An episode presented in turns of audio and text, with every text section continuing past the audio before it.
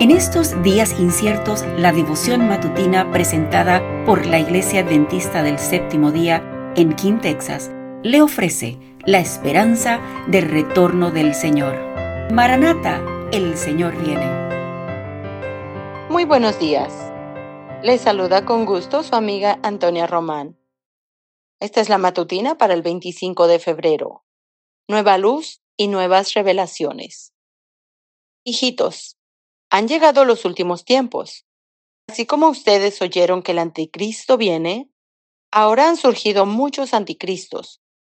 Por esto sabemos que han llegado los últimos tiempos. Primera de Juan 2.18. El enemigo está a punto de lanzar su último gran ataque contra la iglesia. Ahora se halla de tal manera oculto de nuestra vista que a muchos hasta les resulta difícil creer que existe, y aún menos pueden ser convencidos de su incesante actividad y su enorme poder.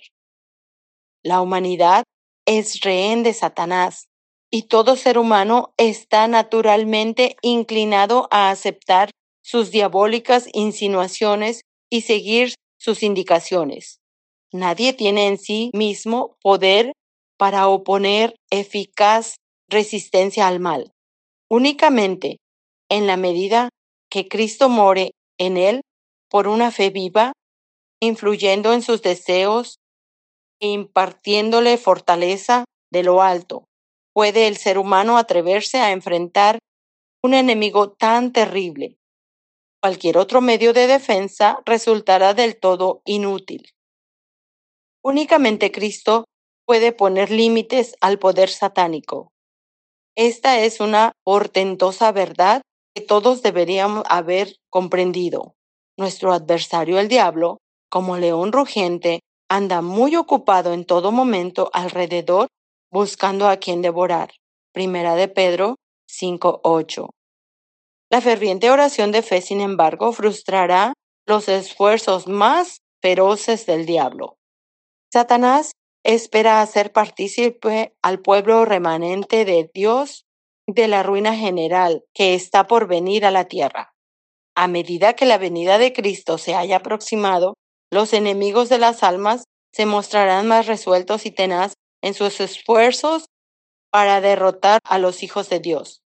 Surgirán hombres y mujeres que proclamen tener una nueva luz o haber recibido alguna nueva revelación que tenderá a socavar la fe de los antiguos hitos. Sus enseñanzas no soportarán la prueba de la palabra de Dios, pero habrá quienes serán seducidos. Harán circular falsos informes y algunos caerán en la trampa. Hay quienes no poseen firmeza de carácter. Son como una bola de masilla que pueden ser moldeados para darle cualquier forma carecen de personalidad y de coherencia y no hacen nada útil en el mundo. Esta debilidad, esa indecisión e inesperancia tiene que ser vencida. El carácter de Cristo no ha de ser indoblegable y no puede ser moldeado o vencido por circunstancias adversas.